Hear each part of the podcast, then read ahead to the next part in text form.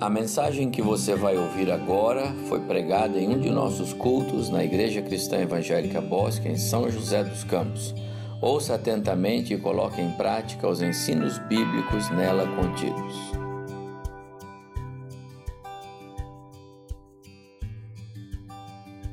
Quero ler com vocês um trecho de Êxodo. Êxodo capítulo 12. Nós vamos ler os últimos versículos, de 21 a 28. Diz assim o texto: Chamou, pois, Moisés todos os anciãos de Israel e lhes disse: Escolhei e tomai cordeiros segundo as vossas famílias, e molai a Páscoa. Tomai um molho de sopo, molhai-o no sangue que estiver na bacia, e marcai a verga da porta e suas ombreiras, com o sangue que estiver na bacia nenhum de vós saia da porta da sua casa até pela manhã, porque o Senhor passará para ferir os egípcios. Quando vir, porém, o sangue na verga da porta, em ambas as ombreiras, passará o Senhor pela porta e não permitirá o destruidor que entre em vossas casas, para vos ferir. Guardai, pois, isto por estatuto para vós outros e para vossos filhos para sempre. E uma vez dentro da terra que o Senhor vos dará, como tem dito, observai esse rito. Agora preste atenção nesse versículo. Quando vossos filhos perguntarem que rito é este, respondereis: é o sacrifício da Páscoa ao Senhor, que passou por cima da casa dos filhos de Israel do Egito, quando feriu os egípcios e livrou as nossas casas. Então o povo se inclinou e adorou. E foram os filhos de Israel e fizeram isso, como o Senhor ordenara a Moisés e a Arão. Assim fizeram. O texto que lemos esse texto é bastante conhecido de todos vocês, a festa da Páscoa. Embora muitos ignorem o significado da palavra, Páscoa é passar por cima e é uma referência a esse sangue nos umbrais da porta. Então o anjo da morte vinha, quando ele via o sangue na porta, ele passava por cima da porta, ele saltava a porta e não entrava para ferir o primogênito daquela, daquela família. Isso que é Páscoa. Nós conhecemos mais a festa da Páscoa pela figura que ela foi da redenção. Os cordeiros imperfeitos, como prefiguração do cordeiro imolado perfeito e uma vez para sempre, não mais exigiria de nós sacrifícios de cordeiros pascais. Mas hoje, eu quero convidar a você para olhar comigo as instruções dadas às famílias, as verdades que eram ensinadas na festa, o conteúdo ensinado durante aqueles dias bem como a maneira como a festa deveria ser celebrada e o propósito dela também. A título de introdução, quero convidar vocês a olhar as instruções iniciais de Moisés ao povo. Vejam as seguintes palavras no texto: Vossas famílias, verga da porta, porta da sua casa. É, essas expressões deixam claro para nós que esse texto é escrito para as famílias que constituiriam uma nação. E meu irmão, um princípio cristão, um, uma doutrina cristã, uma, uma crença cristã muito importante é que uma nação é formada de famílias. Quando nós, como cristãos, firmamos nosso pé e dizemos nós não concordamos com a destruição da família, é porque no fundo nós sabemos que destruídas as famílias, destruída será também a nação. Nesse texto, o povo de Israel se prepara para deixar o Egito, se transformando de um grupo de famílias escravas para uma nação de famílias, que juntas essas famílias formariam a sociedade que agradaria ao Senhor. Juntas formariam um povo que seria a luz para os povos. Juntas formariam um povo que mostraria ao mundo a vontade de Deus. Outro aspecto muito importante está nas expressões estatuto para sempre, para vós, para seus filhos, e no verbo praticai. Deus não dá às famílias apenas a ordem de celebrar uma festa, dá a ordem de celebrar essa Páscoa repetidamente as famílias israelitas deveriam celebrá-la como memorial e festa de purificação e salvação. Mas não só como festa de salvação, como memorial didático, para lembrar aos seus filhos como aquela nação nasceu, quem era o seu sustentador, quem era o povo que Deus estava formando para si. Há um terceiro aspecto introdutório que gostaria de chamar sua atenção. Diz o texto: Quando vossos filhos perguntarem, respondereis. E qual era o conteúdo da resposta? O conteúdo era a verdade de Deus. A consequência de todas essas instruções é que o povo adorou e obedeceu e fez tudo quanto Moisés tinha dito, tudo quanto Moisés tinha indicado. Eu quero trabalhar com vocês a ideia de família hoje, mas encarando família como bloco construtor de uma nação. Não é o caso para hoje, mas o Brasil tem famílias na sua raiz, o Brasil tem cristianismo na sua raiz, ainda que os seus professores de história não tenham contado isso para você. Os primeiros missionários calvinistas chegaram no Brasil em 1530. Nos anos de 1800 e qualquer coisa, houve um carregamento perdido de Bíblias que veio parar aqui por engano e foi distribuído nas escolas públicas da então província de Piratininga. Há muitos lampejos de como Deus usou famílias que leram a Bíblia e que foram usadas pelo Senhor no início dessa nação e de muitas outras. Uma nação é formada de famílias, e à medida que essas famílias são desestruturadas, a nação também o é. Quero aplicar hoje a nossa mensagem, já na introdução, a frase: quando nossos filhos vos perguntarem. Preocupa-nos muito o fato de que a igreja evangélica cresce no Brasil, o número aumenta, mas o impacto do evangelho não é tão perceptível assim. A igreja cresce a números admiráveis, mas o país não muda na mesma proporção. Ora, se tantos estão respondendo positivamente ao Evangelho, o que se passa é que ele já não tem o mesmo efeito. Há diversas respostas para essa pergunta, mas uma delas é: a palavra de Deus deixou de ser o centro da nossa família, dos nossos planos, dos nossos investimentos, das nossas conversas, das nossas agendas e, de vez em quando, das igrejas.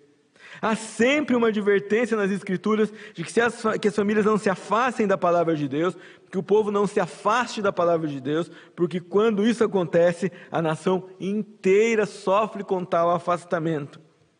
Deus estava preparando aqui nesse texto o seu povo com um antídoto contra o veneno da serpente do Éden.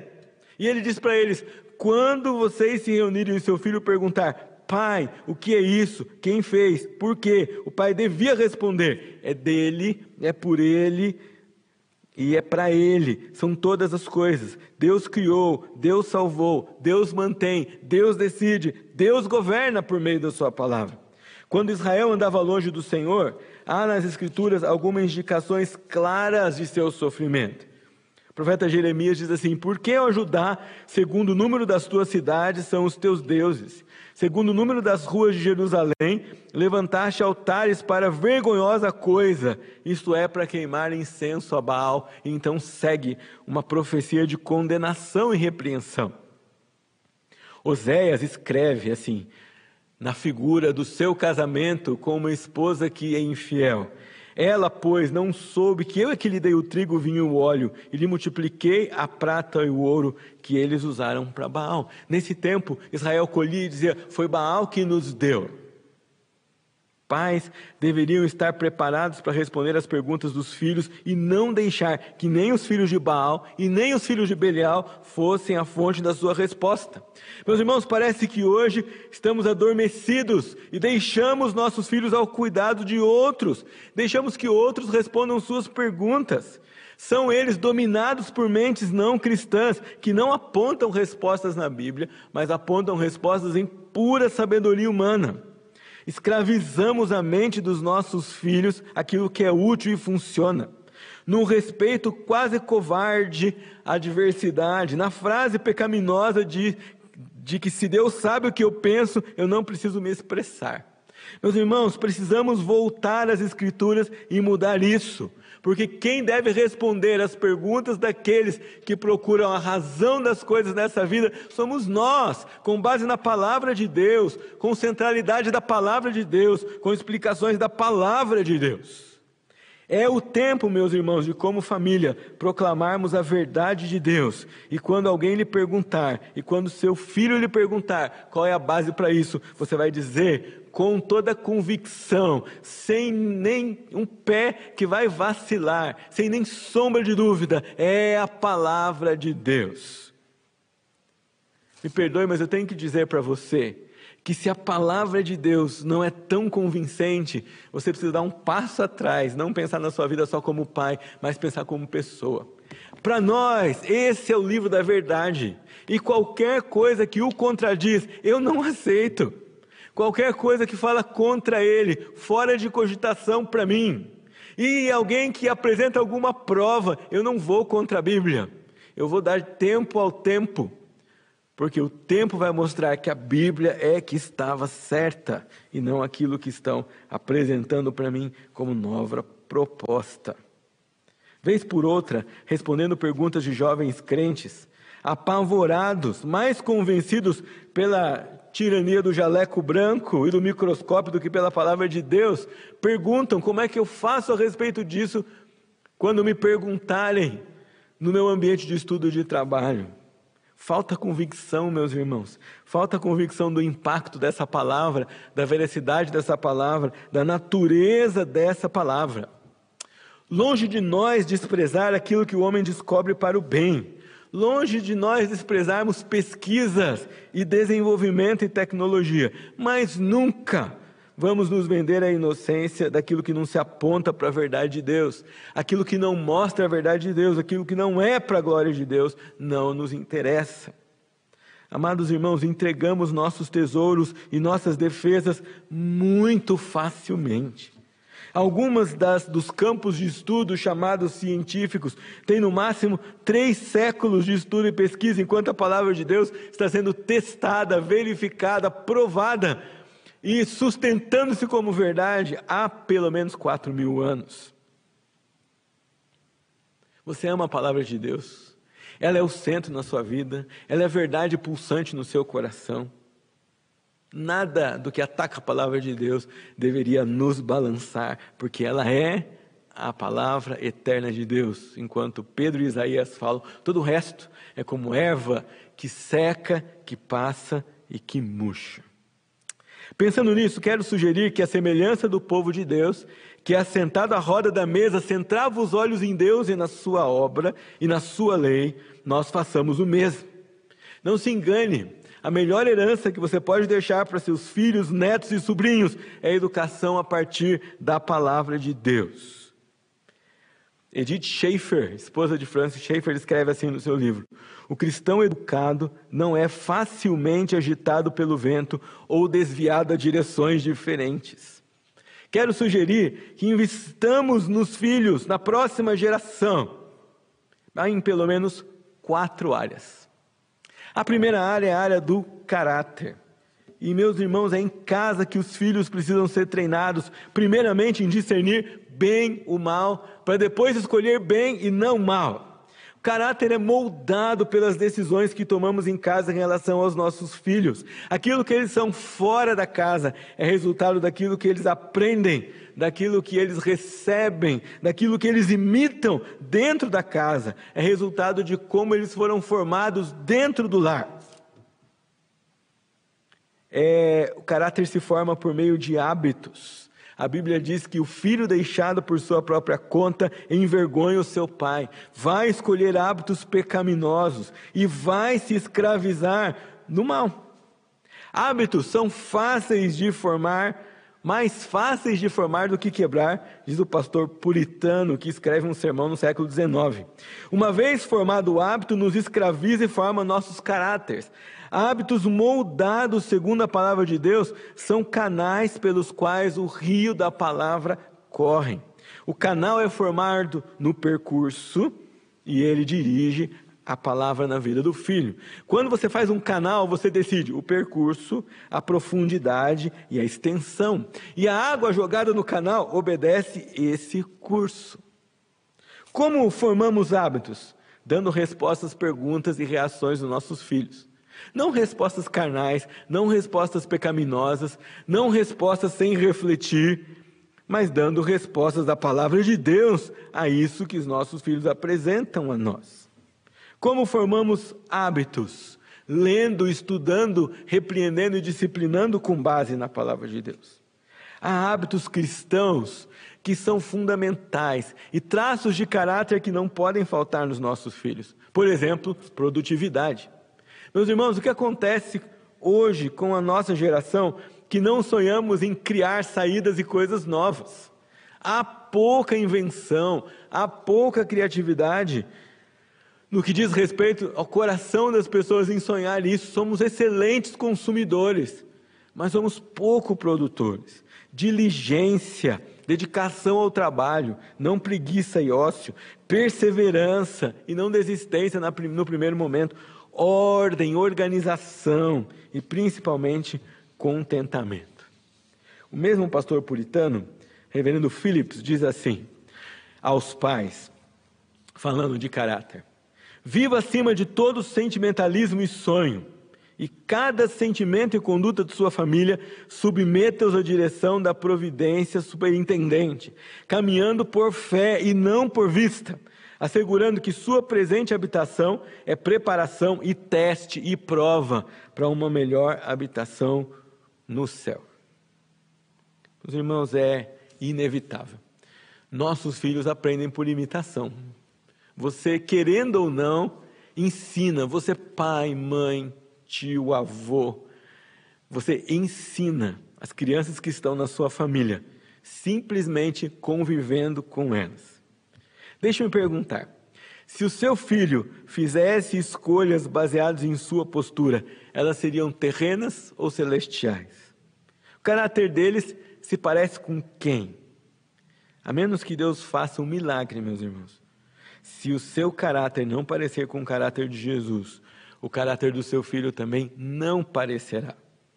Note bem, Deus faz milagres e muda situações como essa. Mas eu queria que você percebesse que passa pela sua responsabilidade transmitir, ensinar, moldar caráteres e virtudes cristãs na vida do seu filho.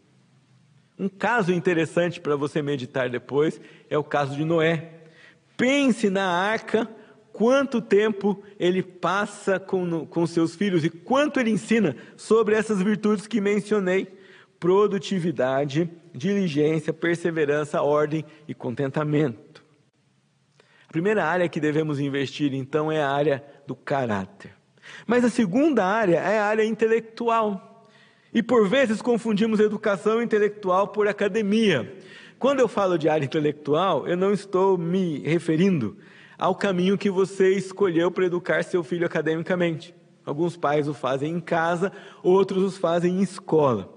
Aqueles que os fazem em casa devem cuidar disso com muito zelo. Aqueles que fazem por meio da escola devem escolher muito bem a escola que vão matricular os seus filhos. Mas não é disso que eu estou falando aqui.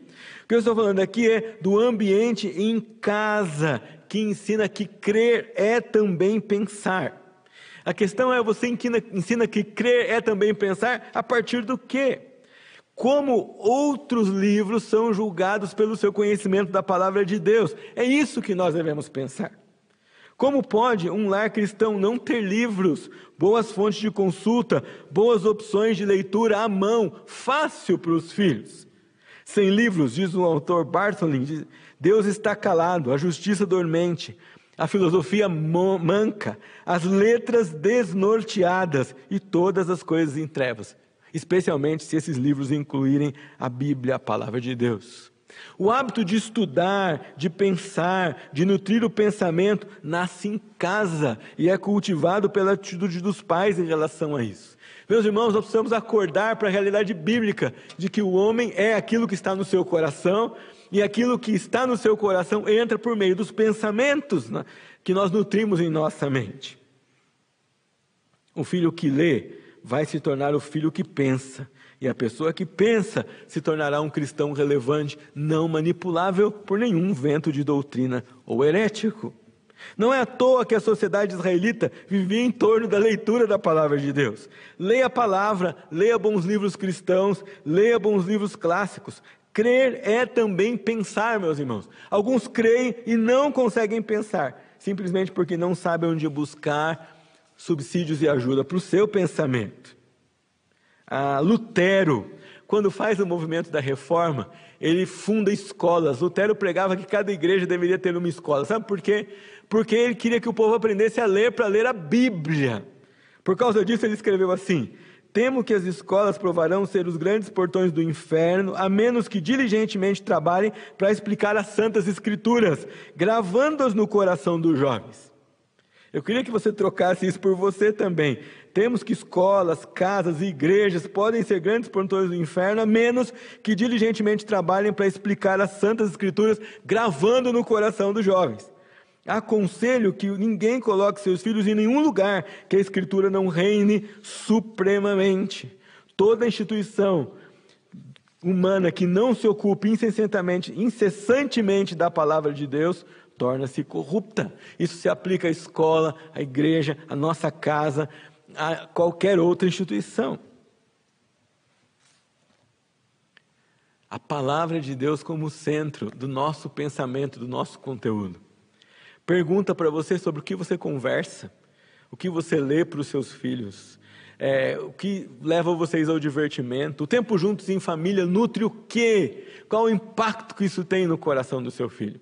Quando você vai ensiná-lo ou apoiá-lo numa tarefa escolar, como você dirige isso? Como você avalia isso à luz da palavra de Deus? É a educação de cristãos que pensam segundo a Bíblia.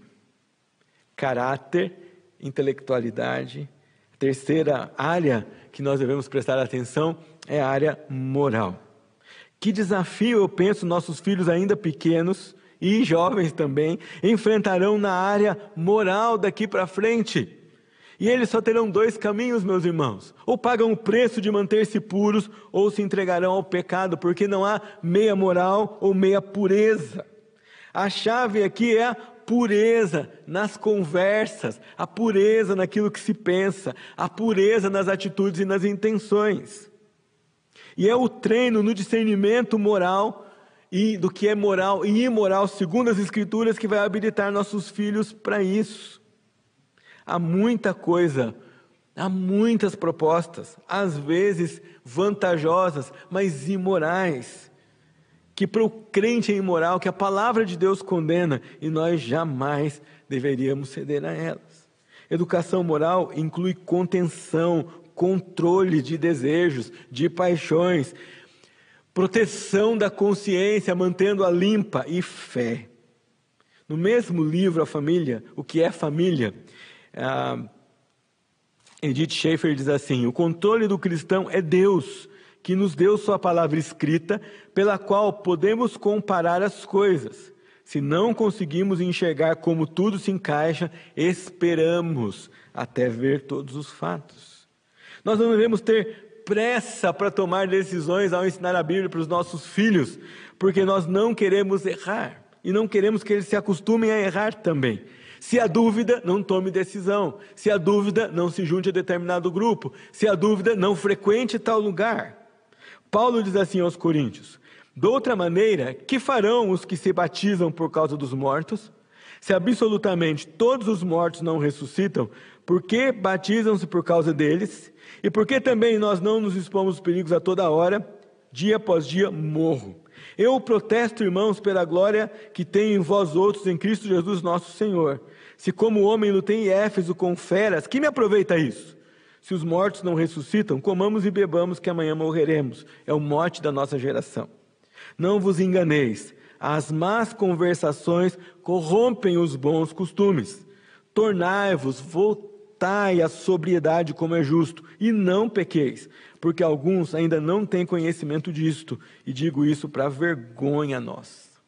Noah Webster, educador norte-americano, diz: a primeira e mais importante tarefa do homem é mobiliar sua mente com noções corretas a respeito de Deus, é adornar sua mente com noções corretas a respeito de Deus, suas leis e os deveres que ele dá ao homem. E então exercitar tais faculdades, dirigir seu conhecimento do benevolente modelo de fazer outros mais sábios e melhores. Foi para este propósito que a revelação de Deus foi dada ao homem e preservada na Bíblia, o instrumento de toda reforma moral e espiritual. Meus irmãos, não é o eixo do que é vantajoso, não é o eixo do que dá certo que rege nossas decisões morais, mas é o eixo daquilo que é de acordo com a palavra de Deus. A quarta e última área, e a mais importante, é a área espiritual. O homem moderno reluta em aceitar, mas na verdade, tudo começa e termina na esfera religiosa ou espiritual. O assunto que está no coração do homem é o assunto religioso, é o seu relacionamento com Deus. Há vários exemplos bíblicos de educação na esfera espiritual que são provas do que nós afirmamos aqui. Samuel servindo a Deus no templo e recebendo revelação num tempo que Deus não falava nem mais com os sacerdotes, os pastores daquela época. Davi, o mais novo de todos os seus irmãos, sendo escolhido para ser rei diante da força e da sabedoria dos seus irmãos mais velhos. José, o caçula, se tornando governador do mundo inteiro, mesmo lidando com questões de sua imaturidade. E por aí vai Moisés, João Batista, Timóteo e Daniel. O caminho espiritual que traçamos para os nossos filhos influencia toda a nossa vida. Policarpo, um pai da igreja em idade avançada, quando perseguido pelo Marco Aurélio, pelo imperador Marco Aurélio, e aí, é, admoestado a negar seu Cristo, disse assim: Em 86 anos eu tenho servido ao Senhor e ele não me fez nada mal, só o bem. Como posso negar meu Senhor e Salvador? Ele era cristão desde os quatro anos de idade. Outro exemplo histórico é de John Rodolphe, que nos dias da Revolução Francesa, quando infidelidade e incredulidade tomavam conta do momento, ele declara que se negava a viver naquele estilo de vida porque se lembrara dos ensinamentos que recebeu em casa. Temos outros exemplos para nos convencer de que a educação espiritual é a mais importante que seu filho precisa receber. Queremos ensiná-los a colocar a palavra de Deus e o Espírito Santo que habita nos salvos como guardiões do coração deles. Esse ensinamento pode ser abafado, mas nunca pode ser destruído na vida daqueles que receberam. Educação pela palavra, educação do Espírito, educação espiritual, educação pela plenitude do Espírito, educação para andar no Espírito, como Paulo nos exorta. Concluindo, Pais cristãos, nós devemos nos dedicar a essa tarefa. Esse é o ministério mais importante da sua vida. Cuide dos tesouros que Deus colocou sobre sua mordomia. Eduque-os para a glória dele. Ensine os filhos a andarem por fé e não por vista. E quando seu filho lhe perguntar, não deixe que o mundo responda. Não deixe que a carne responda. Não deixe que uma ciência alejada de Deus responda. Responda você. Quando seu filho lhe perguntar, responda: Meu filho, é tudo por causa do Senhor. É dele, é por ele e é para ele. Mine no coração do seu filho a ilusão do humanismo. Mine no coração dele o contentamento pela suficiência de provas humanas. Não deixe que a vaidade domine a vida daqueles a quem Deus colocou sobre seu cuidado. Ajude-o a ver que a vida deve ser submetida a Deus e à Sua palavra, que a Bíblia é verdade indiscutível e que o único que dirige cada momento da vida é o Senhor, nosso Deus. Que o Senhor nos ensine, nos ajude e que você aceite o desafio de fazer isso. Não importa a idade que tem o seu filho, faça. Ah, ele já é adulto. Faça, influencie, converse, ensine. Ah, não tenho filhos, você tem sobrinhos. Influencie, ensine, converse, pregue a palavra de Deus. Você tem netos, ensine, influencie, pregue a palavra de Deus. A responsabilidade maior é dos pais, mas todos nós podemos tomar para nós a responsabilidade de ensinar e influenciar uma vida que é centrada em Deus e na Sua palavra.